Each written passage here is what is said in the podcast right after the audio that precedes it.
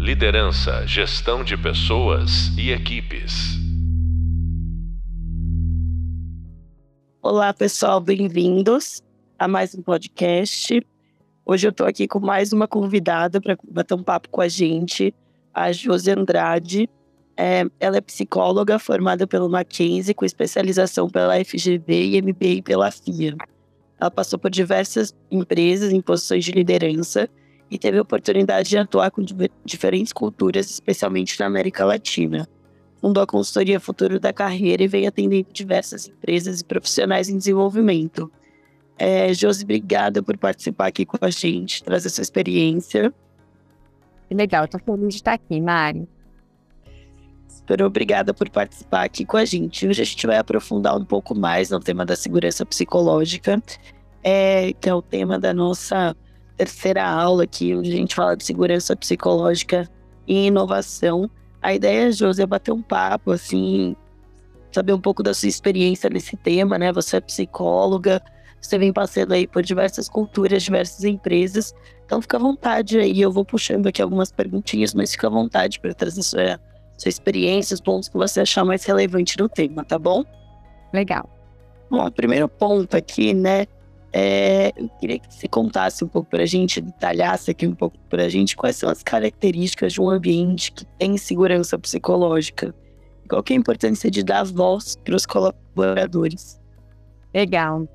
É, olha, segurança psicológica é a, o termo, né? Eu acho ele muito, muito bem aplicado, né? Porque realmente a gente sentir é, psicologicamente seguro, tranquilo, poder falar o que a gente pensa, né? Ser do jeito que a gente é, né? É encontrar um ambiente com respeito e que inspire confiança nas pessoas.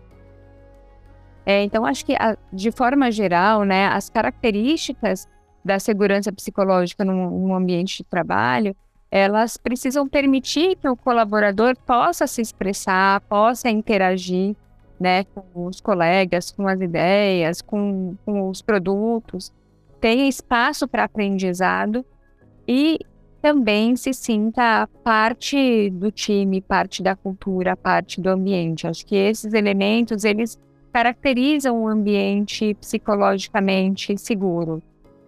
É, e a outra pergunta que você fez é o que, que a gente fala de novo, Mari qual que é a importância, né, da gente dar voz aos colaboradores.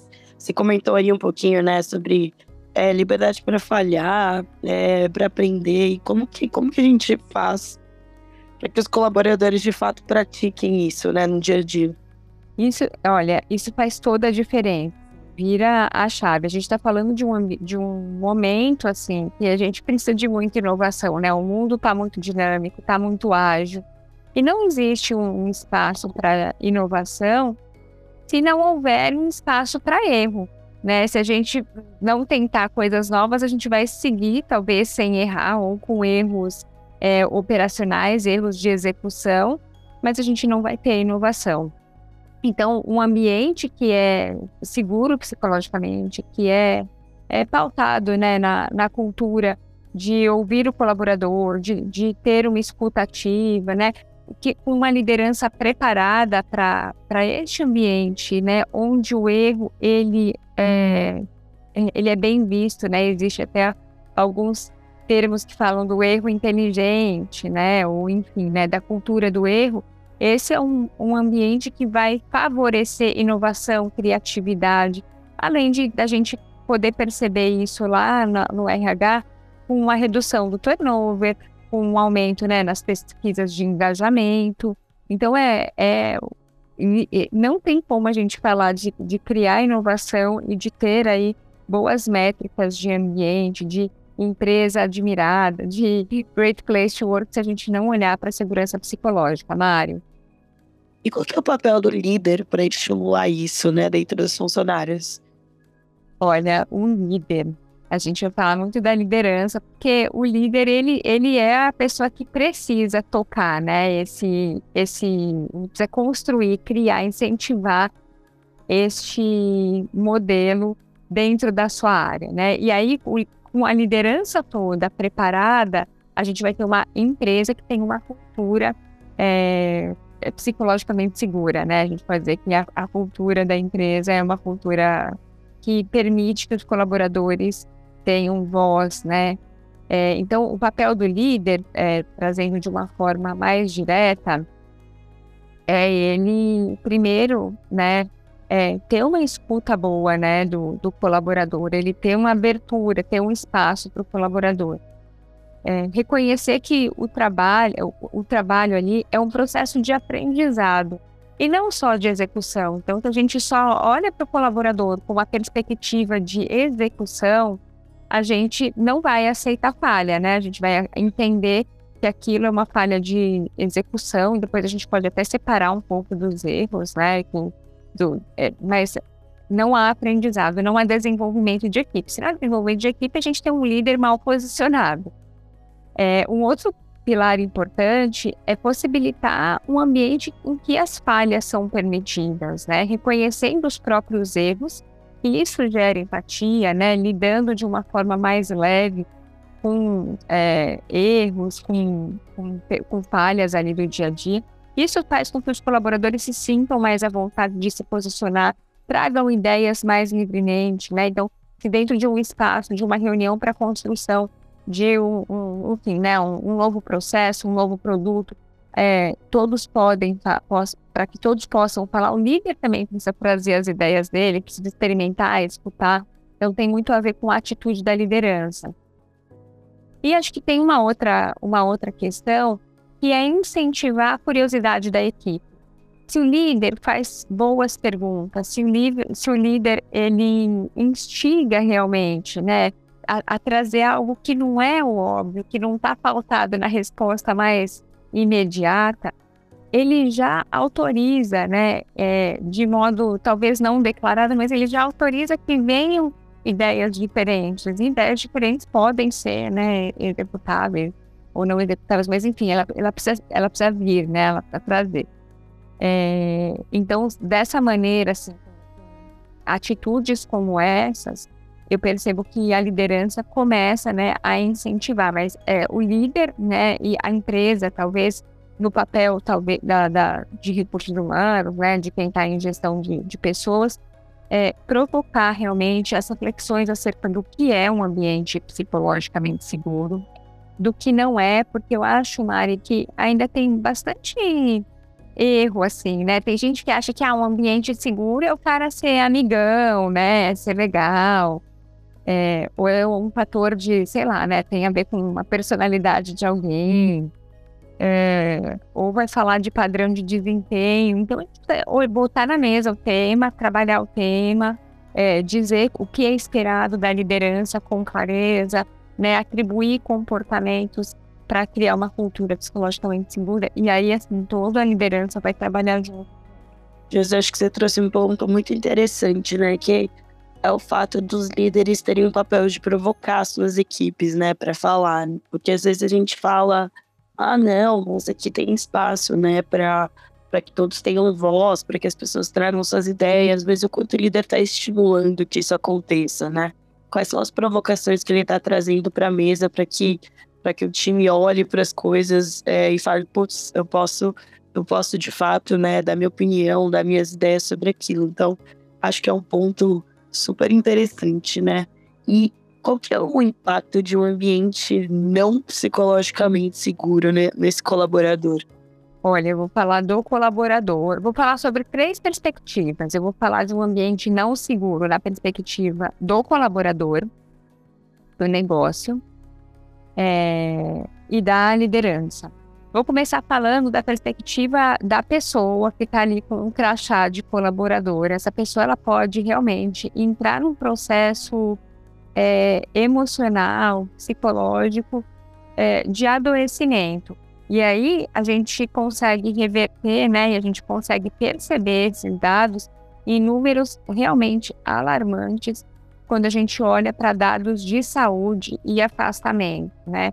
O ano passado, a Mercer divulgou números que diziam que, por exemplo, é, 8 em cada 10 é, profissionais acreditava correr um risco de esgotamento nos próximos seis meses. é, um a cada três colaboradores né, que fizeram parte desse estudo da Mercer diziam é, estar dispostos a renunciar do trabalho se não conseguissem encontrar melhores situações. Então, a gente tem dados de afastamento é, por questões como ansiedade, depressão, burnout, como nunca vistos anteriormente. Embora a gente ainda acredite né, que é, tem um reflexo da pandemia, a gente não está encontrando saúde nas pessoas, né? Porque se 60% da população das Américas sofre de ansiedade ou depressão, não há bem-estar, não há saúde. Se o ambiente não é favorável, a gente vai produzir uma sociedade, a gente vai conviver com uma sociedade adoecida. E isso não gera bons negócios, né? Como é que isso impacta os negócios? Bom, isso impacta os negócios, primeiro, é, por, pelos números que esse, que esse resultado vai, vai oferecer, né? E a, as organizações olham primeiro para os números, né? No meu ponto de vista.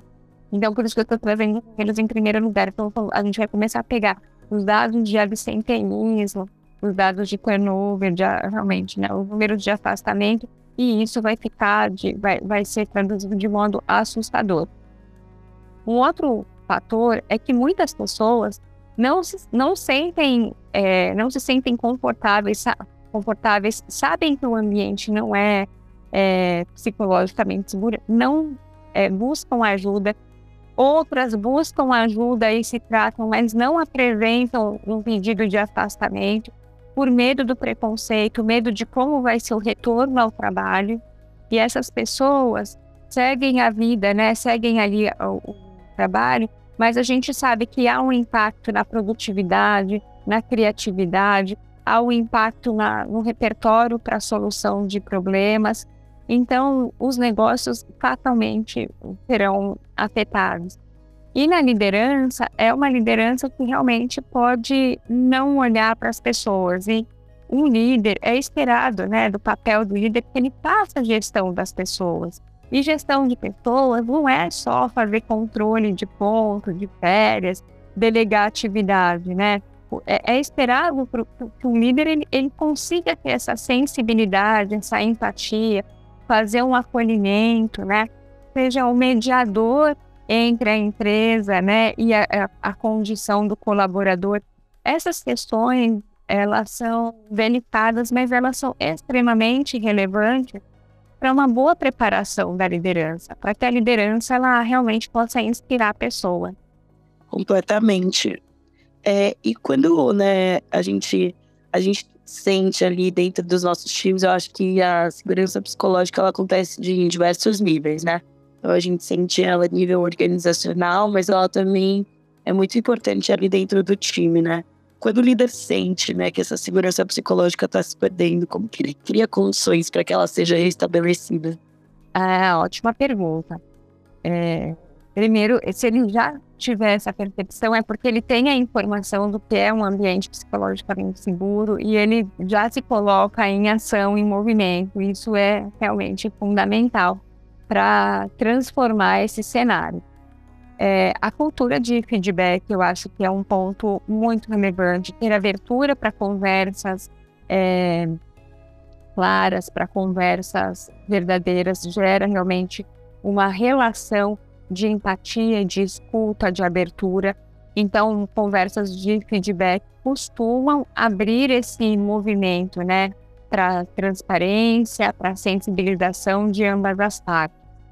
Depois é importante a gente falar um pouco da cultura da tolerância do erro, Mari.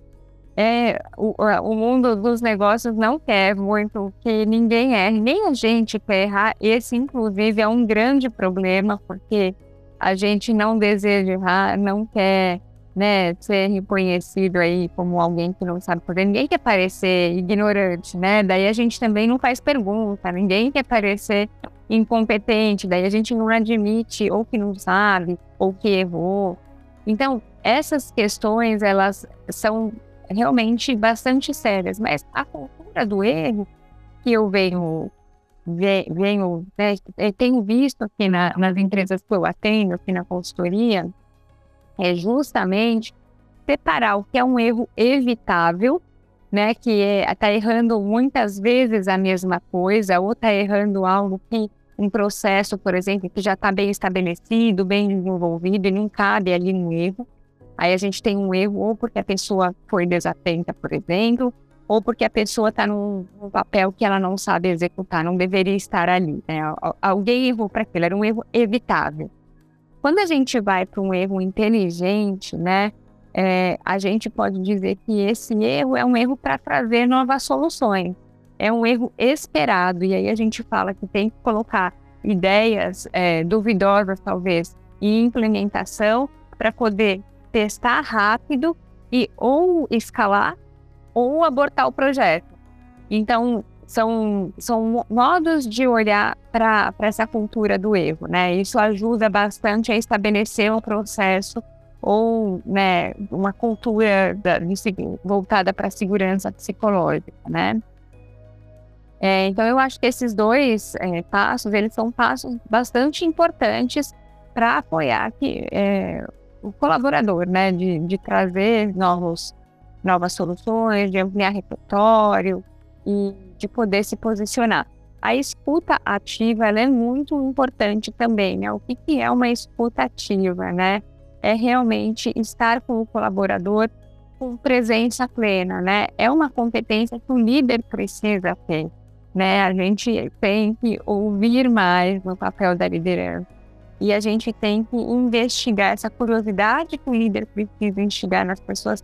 Ele precisa realmente também ter, né? Ele precisa ter um verdadeiro interesse por aquilo que está sendo dito. E uma, acho que antes de eu, de eu terminar, eu quero falar que é, ouvir o time na tomada de decisão, né? Dessa maneira, ele torna um ambiente mais colaborativo, né? Ele fortalece o aspecto do pertencimento, do, do sentimento de que a pessoa faz parte, ela tem uma contribuição. Ele vai incentivar o compartilhamento de ideias, né? É, ele estimula, né, colaboração, ajuste ali da, na tomada de decisão. E com isso todo mundo tem é, condição de perceber a importância, a relevância, né? E sacar qual é o papel ali real no time, né? De fazer parte mesmo. Acho que você trouxe esse ponto aí da, da cultura, né? Do eu. Eu acho que isso é extremamente relevante, né? Quando a gente fala de segurança psicológica, porque é muito é muito quando a gente fala, né? Muitas vezes a gente está trazendo uma nova ideia, a gente está trazendo uma coisa que a gente ainda não tem 100% de certeza, né? Então, eu acho que é super importante para que as pessoas falem mais, né? Para que elas tragam suas contribuições. Qual que é o papel do líder quando os erros acontecem, né? Quais são as respostas que o líder pode dar em relação ao erro para garantir que o ambiente é, é, é um ambiente seguro, né? Para que isso aconteça? Bom, se a gente está trabalhando, né? Supondo que assim, o tema segurança psicológica é um tema que vem para a mesa e ele é conversado. Eu acho que isso já mexe no perfil das pessoas que trabalham lá, né? Que trabalha nessa, nessa empresa ou que está é, sob a gestão desse, desse líder, né? De novo, eu realmente vejo como as pessoas têm medo de falhar, medo de, de parecer, né, uma pessoa que não tem informação, que não sabe, medo de ser, é, sabe, zoado, rejeitado pelo erro. Isso faz com que muitas vezes as pessoas não saiam da zona de conforto, né? Ou trazer uma ideia nova, lidar com um tema novo, gere realmente uma ansiedade muito grande. Para que isso é, realmente é, possa, né, para que o ambiente permita, né, erro, como um gestor possa lidar melhor com o erro, então, a primeira coisa é passar por alguns pontos de uma ideia, de um projeto, para garantir que aquele erro não é um erro de grande impacto, né? A gente está falando aqui de, do ambiente testar um produto novo, do, do ambiente testar um processo novo, e não tem tanto impacto. É diferente aí da gente falar de erro, sei lá, né? De alguns profissionais, ah, testar um processo cirúrgico é, com o paciente na mesa, né? Então, o que, que a gente vai precisar que esse líder é, arrisque, né? Que ele tenha também esse, essa permissão para o risco. Se houve um erro, a ideia é corrigir o erro antes de apontar culpados.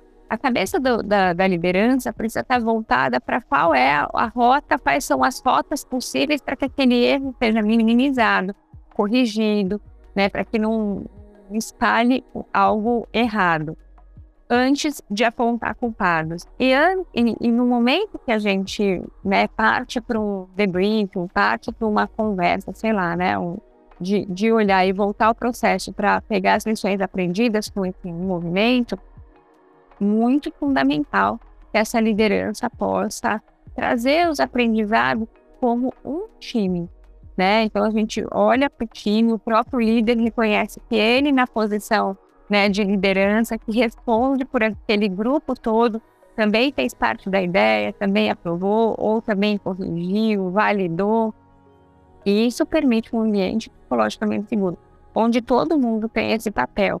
Tenho visto, Mari, assim, muito no modelo ágil, as hierarquias elas não estão tão rígidas mais.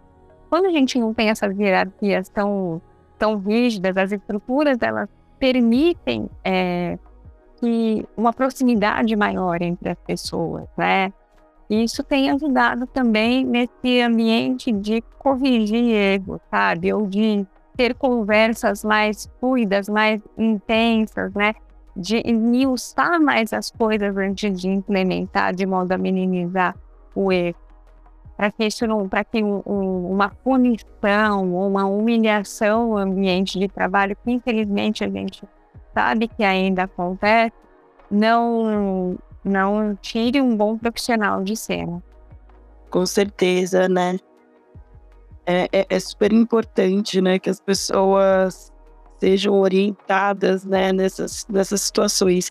E você também falou, né, da questão das hierarquias, delas estarem menores. E eu queria explorar um outro lado, assim. Eu vejo que acaba sendo muito relevante para a construção dessa da segurança psicológica, qual que é a importância da, das relações interpessoais dentro dos times, né? Mesmo que sejam pessoas de backgrounds diferentes, de visões de mundo diferentes, mas qual é a importância delas terem uma relação interpessoal para a construção dessa segurança? Olha, eu acho que que as pessoas elas têm respeito e admiração uma pelas outras, a gente não precisa nem falar de amizade, porque não é esse o intuito, pode ser uma consequência. Mas a gente não pode acreditar que isso vai acontecer, né? Mas um ambiente em que as pessoas têm respeito, respeitem seus papéis, admirem, né, umas das outras por, pelas entregas, pelas conquistas, esse ambiente precisa ser estimulado. E isso gera realmente conforto, gera um ambiente de aprendizagem, é, gera um ambiente de troca muito forte.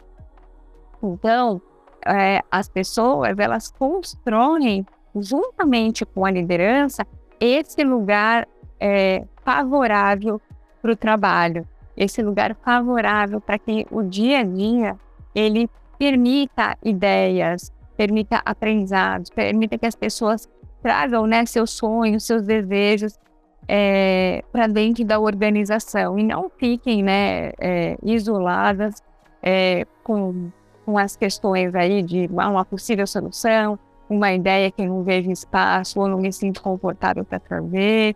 É, isso não, realmente não gera futuro no trabalho, sabe? Falou bastante do nível de time, né, Jô? Assim, da, do papel do líder ali dentro do time.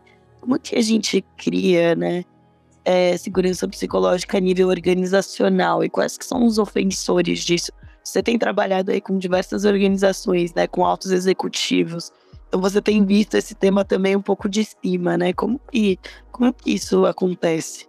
Eu tenho visto algumas coisas que eu tenho gostado muito e eu tenho visto algumas coisas que eu tenho realmente assim chamado muita atenção das organizações, porque tem alguns diagnósticos que depois a gente não sabe se há uma implementação de solução, né? Então, às vezes, as empresas elas compram um diagnóstico, mas elas não compram a implementação. Isso é uma coisa bastante preocupante. Mas eu vou te contar um pouco do que eu tenho percebido. É que com o advento das redes sociais, a, a liderança, em algum nível, e aqui é uma coisa totalmente da minha percepção, tá? É, tem dado uma segurada, né?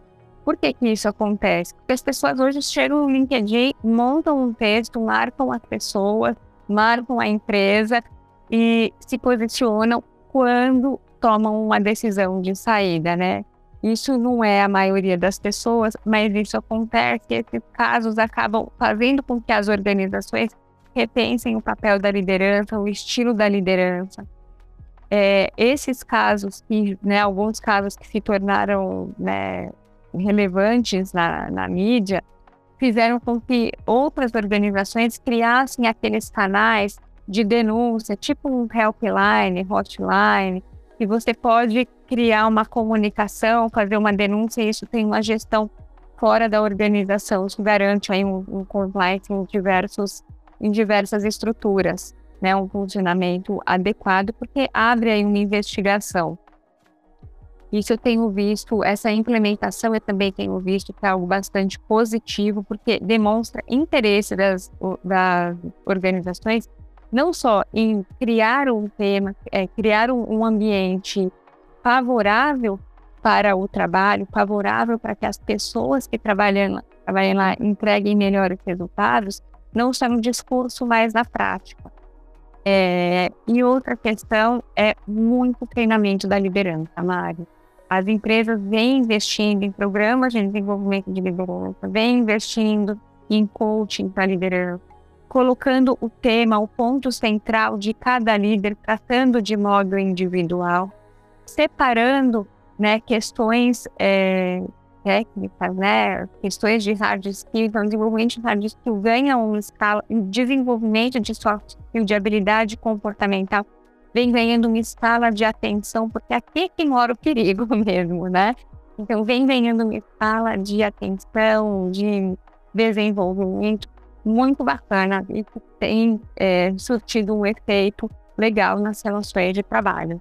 Verdade, né? Eu acho que dá essa segurança, né, de que o colaborador ele pode falar caso alguma coisa né, não, não dê certo, é, é uma coisa extremamente relevante, é uma coisa que eu vejo também é, é, que traz né, segurança psicológica dentro das organizações é o cumprimento dos combinados, né? E aí, qual que é o papel a nível organizacional é, e da própria liderança é, dentro desses combinados? Porque se eu falo assim, ah, eu não vou, aqui a gente pode errar, aqui tá tudo bem, a gente é aberto para experimentar. E aí, na primeira vez que, penso, que um colaborador erra, ele sofre né, alguma, algum tipo de advertência ou retaliação, aí eu tô quebrando né, essa lógica. Eu tô, eu tô quebrando, né?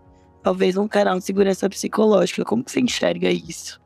Olha, isso é, é, fundamental. Acho que assim, os combinados eles começam a acontecer quando há um amadurecimento de rituais na organização. Né? A gente vai fazer combinados quando a gente tem conversas claras, a gente tem conversas que tem um propósito maior só do que uma bater to-do, sabe? A gente passando aqui uma lista de entregas que devem ser feitas.